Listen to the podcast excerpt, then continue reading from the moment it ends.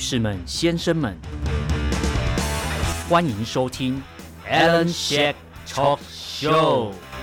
干那名谁想的？太难念了吧！Hello，各位听众朋友，大家好，欢迎收听 Alan Shake Talk Show 臭嘴艾伦的节目。今天这一集呢，原本我是想要聊一个主题，是有关这一次彰化这个防疫的事情，但因为事情的整个缘由跟始末我还没掌握得非常清楚，所以这一这一个主题我会留在下一次的节目当中跟大家介绍。那今天想要聊另外一个主题，不过它跟以往我在做的任何的每一集的内容都不太一样，因为这一集算是有感而发，因为。在录音的呃录音的前一天，就是我们的广播金钟奖的入围的一个典礼。那他同时等于说，他就是介绍今年的所有参赛节目里面有可能有很多奖项，然后有谁入围这样。不过为什么会谈这个主题的原因，是因为今年的入围的，就是揭呃揭晓入围的主持人，其实是非典型的广播主持人。应该说，他们曾经是广播主持人，但他们现在在。就是大家在收听的 Podcast 的市场里面是应该算市场的第一名，等于说所有人会不只是他们的信徒或是教徒，应该说也是会蛮多人听过他们节目，就是百灵果的两位主持人。那为什么今天要录这集节目？是因为我个人对他们讲的某一些话是非常有感触的。那他们讲了什么？因为我不在现场，所以我今天要邀请到我的。好搭档、好朋友 Mia Talk 的 Mia 来跟大家讲一下当天到底发生了什么事。嗨，大家好，我是 Mia。我一直很想知道你到底前面要讲多久。你好像真的讲的有点久。明明说这一集要录大概二十几分钟，然后我一个人开场就开了快两分钟。对，但有点久。其实你可以感受到，我是对这个主题是内心是充满了很多想法。对，哎、欸，不是憧憬，是很 很多想法，你知道吗？就是。呃，你可以先跟大家讲一下，就是你昨天去参加那个入围茶会的时候看到了什么状况？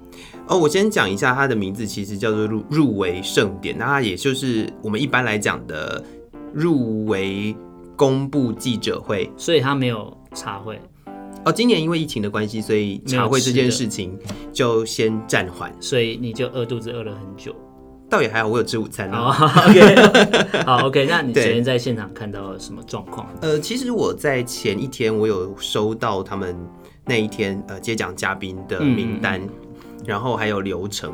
对，其实我很意外的是，文化部长亲自到场。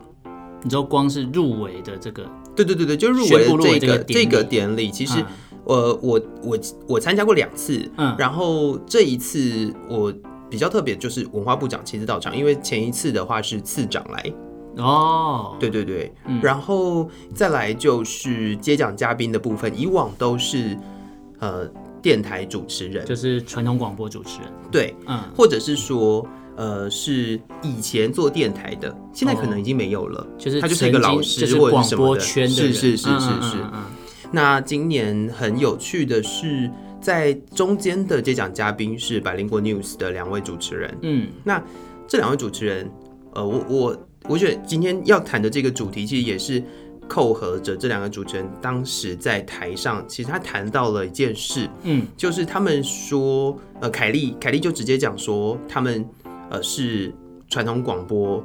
汰换下来剔除掉的瑕疵品，瑕疵品，对，嗯，那他用瑕疵品这个词，我觉得很喜欢，嗯，因为很多时候我们都会很在意那个电台或者是广播，嗯，它比如说形象。啊，比如说呃，广播的人应该要怎么说话。啊，嗯，咬字非常清楚，呃，我觉得咬字是一段嘛，然后再来就是可能会有很多人告诉你说，嗯，呃，这个怎么样？就不广播有没有？就是什么广播专业会怎么样怎么样怎么样讲啊？然后赘字，嗯，或者是说呃 N R 的东西很多，嗯嗯，那这些东西都会是在广播制作上面，或者是在一个传统广播的训练上面是很重要的一环嘛。嗯，对啊，所以在那一天的时候，我我想要知道的是。文化部邀请他们去，嗯，保持着什么样的心态？哦，对，是。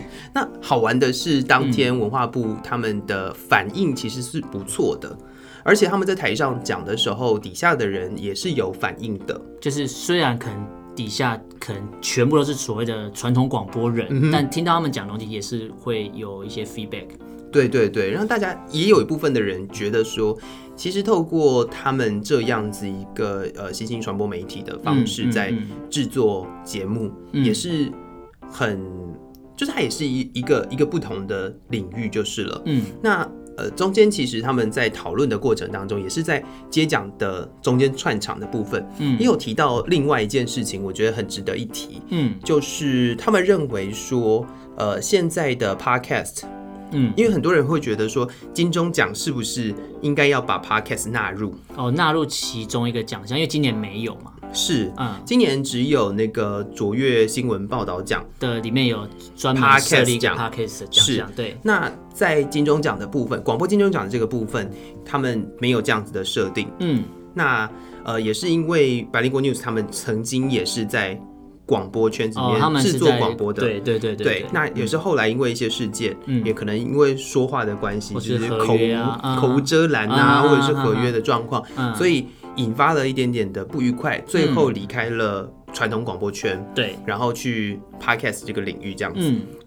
应该说他们原本就有 podcast 哦。就是他们的他们原本广播跟他们的 podcast 是一起的，嗯哼，了解。但是他们原本是呃以广播为主，podcast 是辅助。对。那现在的话，我觉得他们就是把重心放在 podcast 制作上面。嗯嗯嗯。那这个这个这个部分也是一个我觉得跳动蛮大的位置。嗯。然后我刚刚提到的就是奖项的部分，嗯，他们也有讲到一个很重要的点是，他们认为 podcast 要另外一个奖，就是。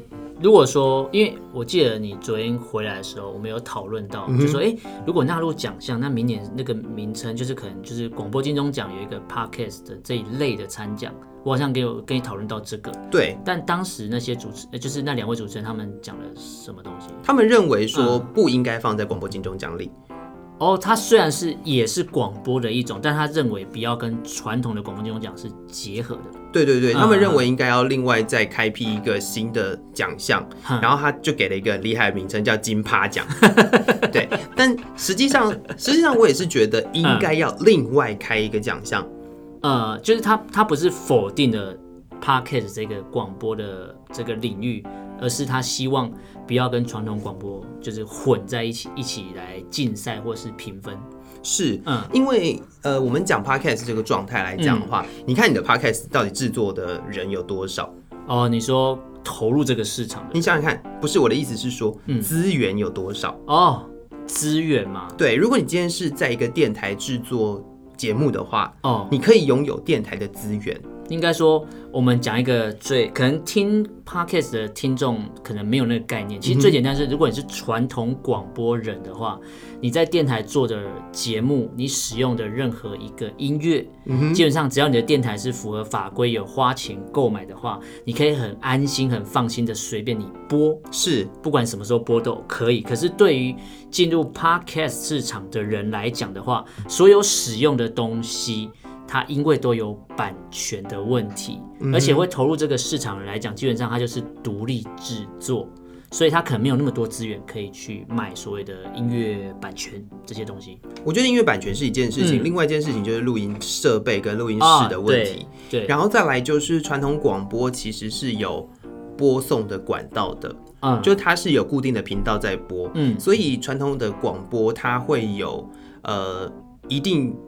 就是它会有一个固定的收听群众。另外，呃，我觉得比较重要的一点是，如果你不是在公营的广播电台的话，嗯，你其实是会有广告的收益的。哦，比如说所谓我们俗称的商业台。对对对，商业台它其实是会有广告收益的。嗯，对。那 Podcast 现在目前也往往这个方向去，开始有一些商业模式。实际上，在资源上面，就是你可以使用的资源上面。真的，真的，真的不能够跟传统广播来比较。嗯，然后现在很多人也认为说，其实 Podcast 是一个很容易上手，就是算可能门槛比较低，比起比如说 YouTube 制作影片，可能需要剪辑，它需要技术，对对，比较多的专业技术。但 Podcast 来讲，你可能要懂一般的所谓的线性剪辑的话，应该就有一点概念。没错，嗯、但是呃，问题来了，嗯，就是如果说今天一般个人小制作的 Podcaster，嗯，要跟传统广播的节目放到 Podcast 平台里面来竞争的话，嗯，嗯其实它就会有很大的问题。说就是光是把两个节目摆在一起来听，可能你就一听就知道，如果你是不懂这东西，你光是用听的，一般的听众，你可能就会觉得这落差怎么这么大。就是你拥有的资源不同嘛，对，对对，就是如果今天是在电台工作的话，我有电台的资源，嗯、对，或许还有电台名声。哦。如果你有电台名声的话，你你可以邀请到的来宾或者是什么，你的层级、你的状态可能会好一点，就那个大咖的程度就会有差。嗯、就是你光是听到哦这一节来宾是谁谁谁，你那个丰富度或是被期待感觉就完全不一样。是是是。嗯、那在 Podcast 这个领域里头，因为绝大多数的人都是小制作，就我们如果你有素人，对你有团队。的话，嗯，就是比较厉害的 podcaster 才有办法制作，才有团队的。嗯，那大部分的人都是透过自己用个麦克风什么的，甚至我知道有人是直接拿手机录的。哦，对，因为我们其实，在做 podcast 的时候，会找到各种社群，大家会希望在上面讨论，然后会解决。不管是解决自己的问题，或是帮别人解决问题，嗯嗯嗯、很常看到最基础的问题就是说，哎，我想要做 podcast，可是我要怎么开始录音呢、就我要用什么设备？请问有没有什么前辈可以教？因为大家都会说，哦，因为我经费不足，对，所以我可能就用啊，可能 iPhone 内建的录音软体，是，或是 iPhone 的耳机麦克风。现在的 podcast app，对它其实是有。呃，录音功能的，嗯哼哼，就是有部分的 podcast app 是有录音功能，你可以直接在上面按录音，嗯，然后，然后你就可以直接讲话，制作你的节目，是是是是是，嗯、所以这样子的一个状态下，在进入的门槛就会相较比较低，对，但是遇到的最大的问题是，嗯、呃，podcast 是一个茫茫大海，就现在等于说，呃，就像我们以前在看。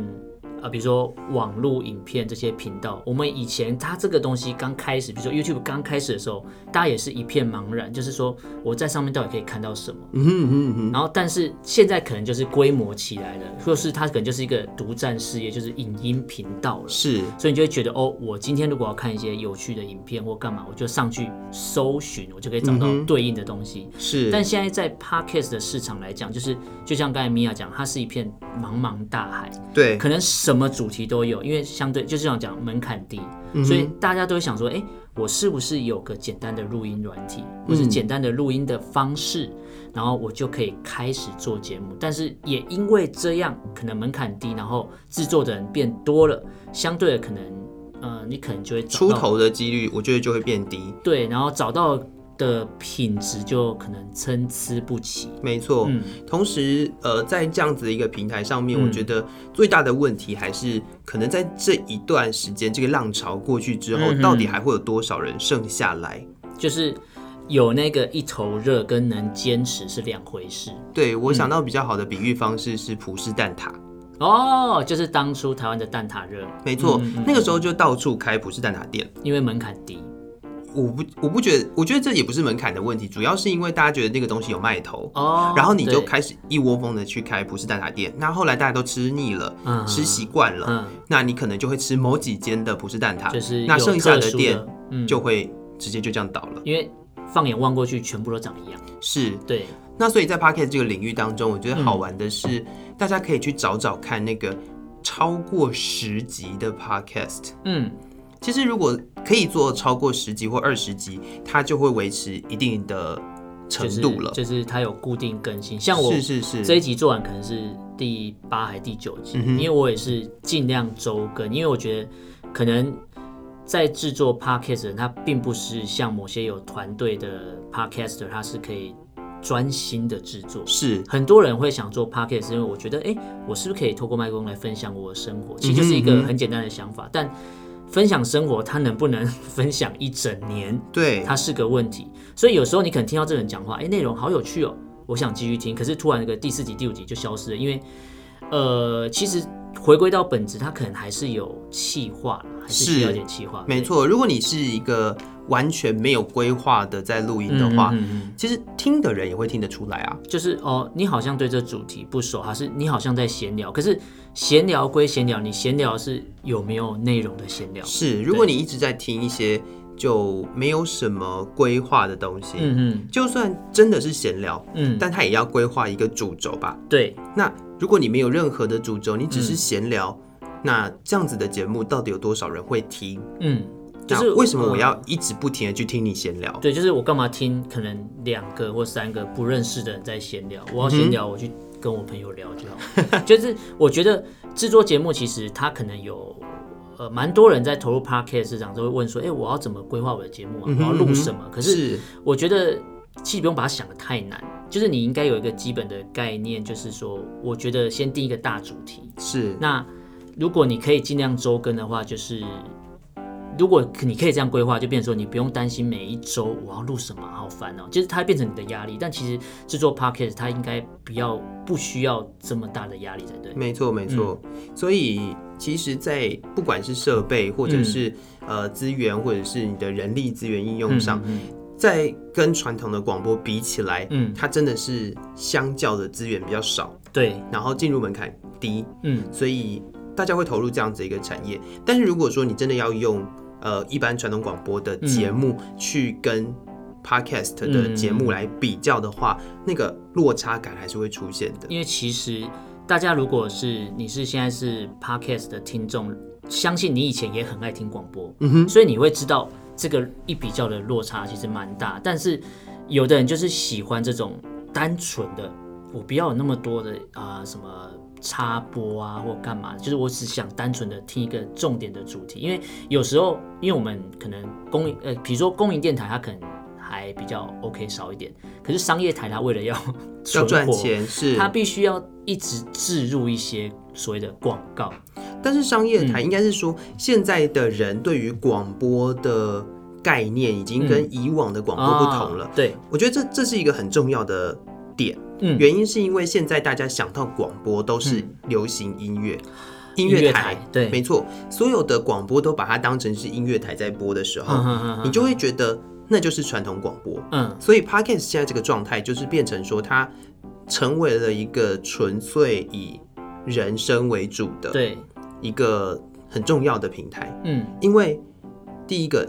音乐的部分，嗯，你可能真的也没有办法放音乐。如果你真的要放，你你真的要听音乐的朋友，应该手机就可以，比如说你的什么 KKBOX，你的 App 就可以，Spotify，对对对，对，就是你有各种可以听音乐的纯听音乐管道，对对对，那你就不会再试着要再透过手机，然后又要去听一个音乐台的广播，对，对，那这也是很好玩的地方，嗯，对，是所以我觉得这个转变。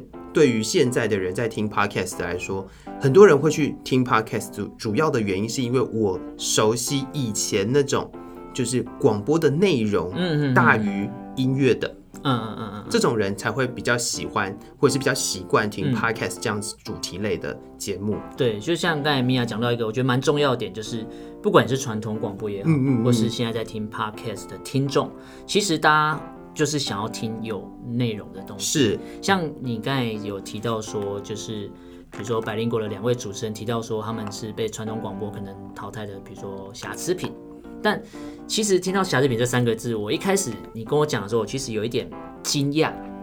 我的惊讶点是在于说，这两位主持人对于我来讲，我会等于是在 Podcast 界的神圣的存在。没错，因为他们就是他们有一堆。信众啊，对，一些一些教徒，教徒，对。但是你看哦，就是他们其实，比如说哈，真的蛮多业配，蛮多厂商找他们，嗯，但他们也不是完全的商业取向。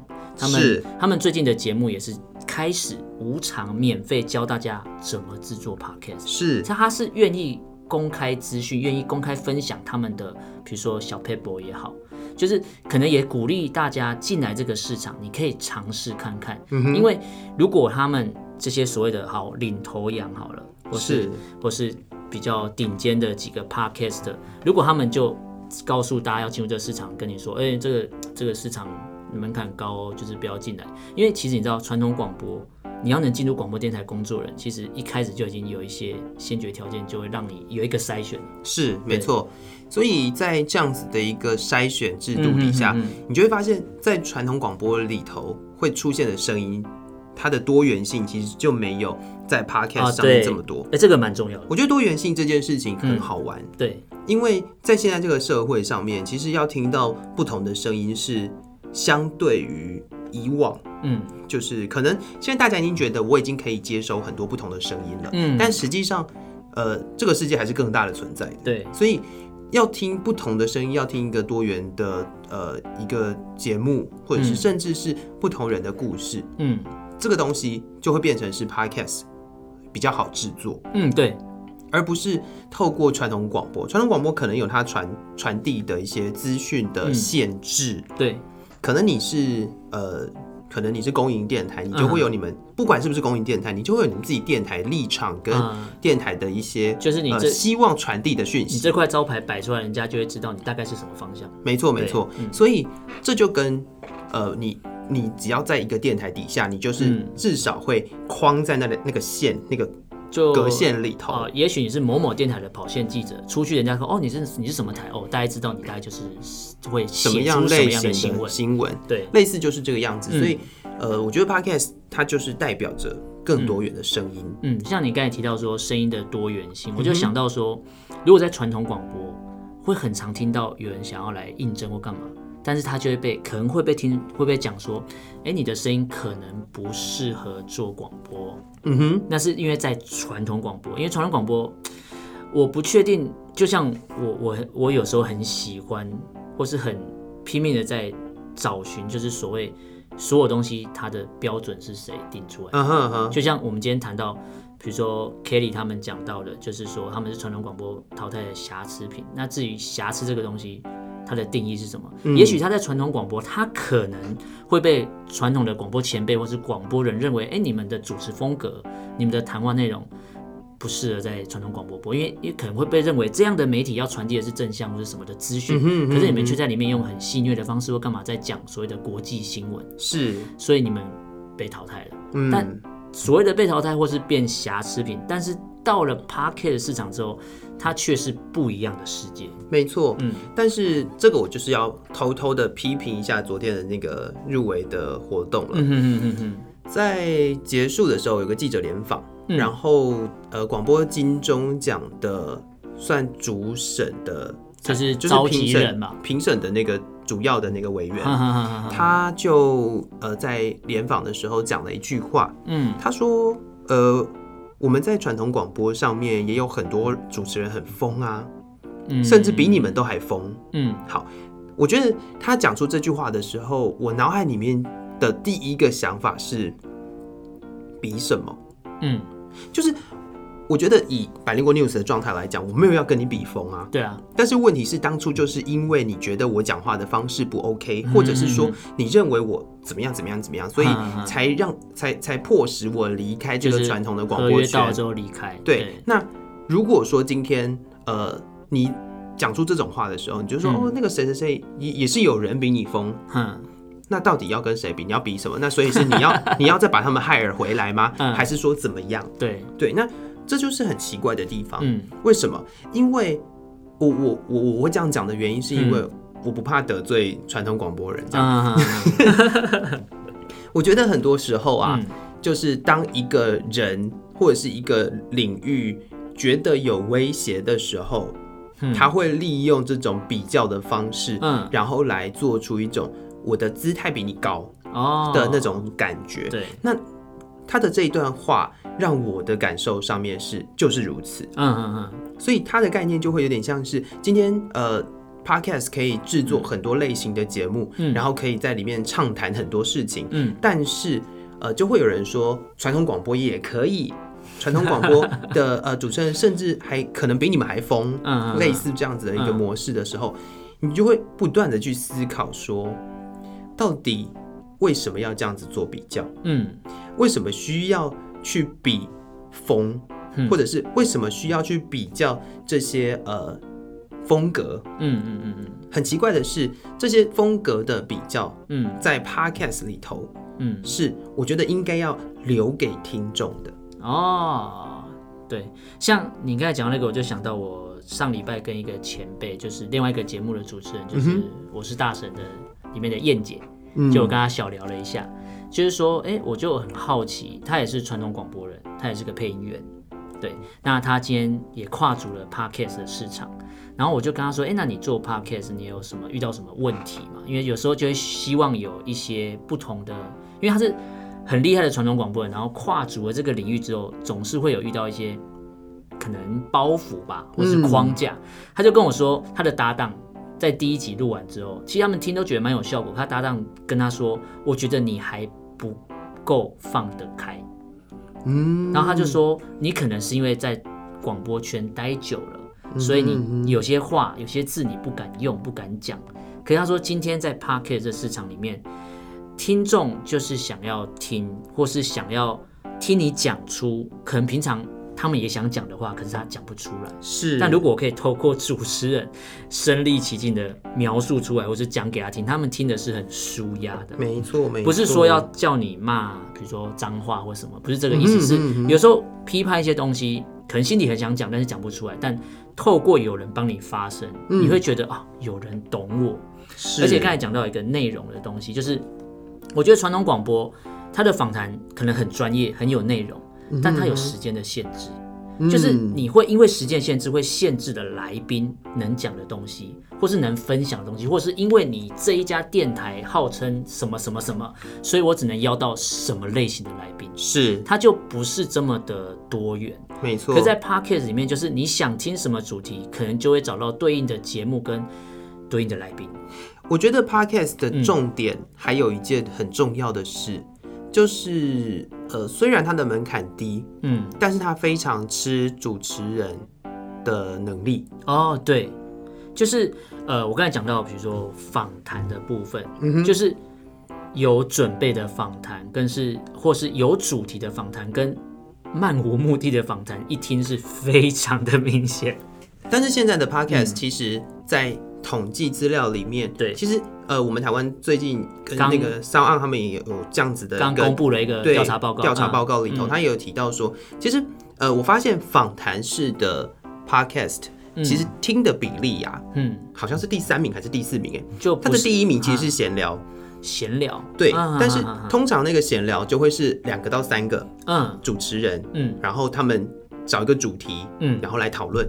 就是不同角度的声音来讲，跟我们现在这个状态有点像啦。嗯，基本上它不是像呃我们传统讲的访谈哦，了解，所以它比较像是针对主题来讨论。嗯，因为等于说，如果我在 Podcast 这边又听到所谓比较中规中矩的访谈，好像会有点嗯无趣吗？呃，不对，我觉得我觉得最大的差别在于，嗯、呃，这样子类型的节目，第一个是比较好制作，嗯，第二个是在、哦。呃，聊天，因为可能彼此熟，嗯，聊天的时候，嗯，也会有比较多的火花。哦，第三个是因为资源不足，所以可能没有办法支应所谓的访谈费。哦，这很重要。哎，你讲到访谈费，我就想到，呃，那个调查报告刚出来的前几天，嗯，我记得在脸书的社团还是什么，就有人在问说，哎，那我访谈费，我访问来宾多少？访谈费是要多少？就有人说，呃，以传统广播来讲，一集可能是五百到一千。嗯哼，然后就。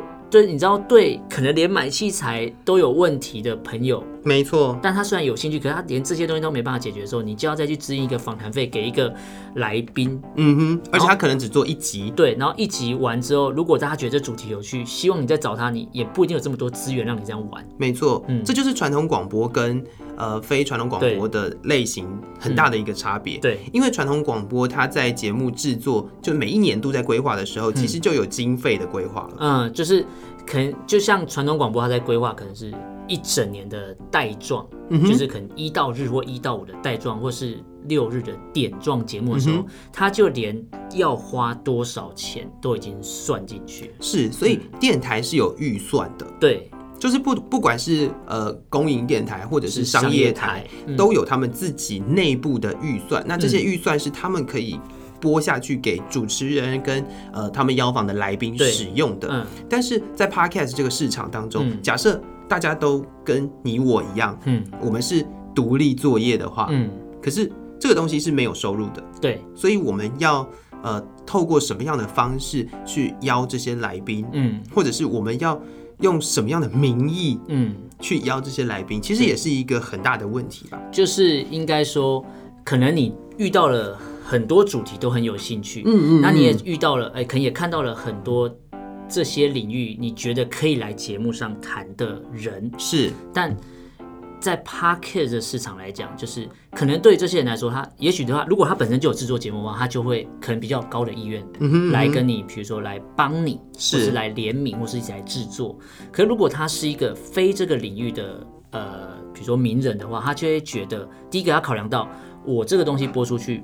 我会获得多少效益？是，这是一个很现实面的东西。因为比如说在商言商，你就一定要把这个纳入考量，不然我播了一个半小时跟一小时，我可能损失了多少钱？但是你能让我。多少的，比如说触及率啊，或者多少会下载这一集来听，嗯，这可能都是所谓有经纪人的名人会考量的第一优先顺序。没错，所以在 Podcast 的制作或者是呃内容上面，其实跟传统的广播真的是没有办法这样子比较的。嗯，但是可可以看见的是，在 Podcast 的这个海中有很多的鱼，嗯，然后有形形色色的鱼，嗯，那这些鱼大家喜欢。什么样的鱼？嗯，我因为我吃素，所以我不会讲吃。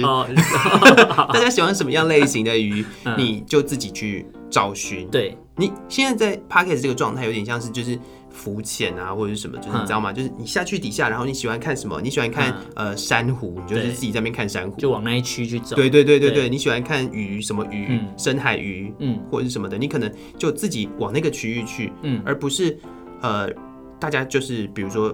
一个养鱼的鱼温这样子，嗯、这一区就是什么鱼，就像电台一样，嗯、这一区就是什么鱼，然后你你想要这个鱼，你就去去找这一区，就直接在这个区域里面，就全部都是这个鱼，类似这样子的概念。对，那像现在 Parket 市场，其实我相信意思越来越多人投入，越来越多人制作。嗯、那其实我们我今天想做这一集，除了要聊到这些传统广播跟呃现在所谓的数位广播，是它的呃落差啦。等于说，呃，需要的资源让比较多朋友没接触过朋友先了解大概的概念以外，其实是有点想要鼓励，也许你现在正在听的人，你也有兴趣想要投入这个市场，是你其实不用去害怕说，我会不会做不下去，会不会我没办法，就是一个人对麦克风讲。如果你觉得这是有障碍，你就摆着麦克风，或者摆个收音的东西，找个朋友来聊天，找个有主题的东西先来聊一聊，先试试看，你觉得做完之后感觉如何？嗯，先不用去抗拒，因为其实我。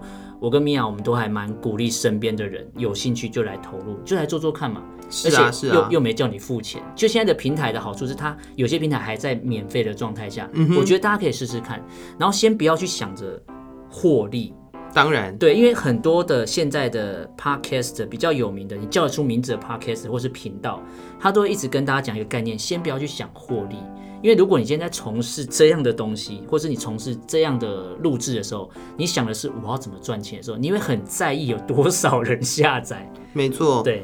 那如果说没有人下载的话，嗯，你就会觉得这个是走不通的路。对。但是实际上在 Podcast 这个领域当中，嗯，更多更多的是内容，嗯，而不是获利的问题。对，因为我觉得现在可能商业的模式还看不太清楚。嗯哼。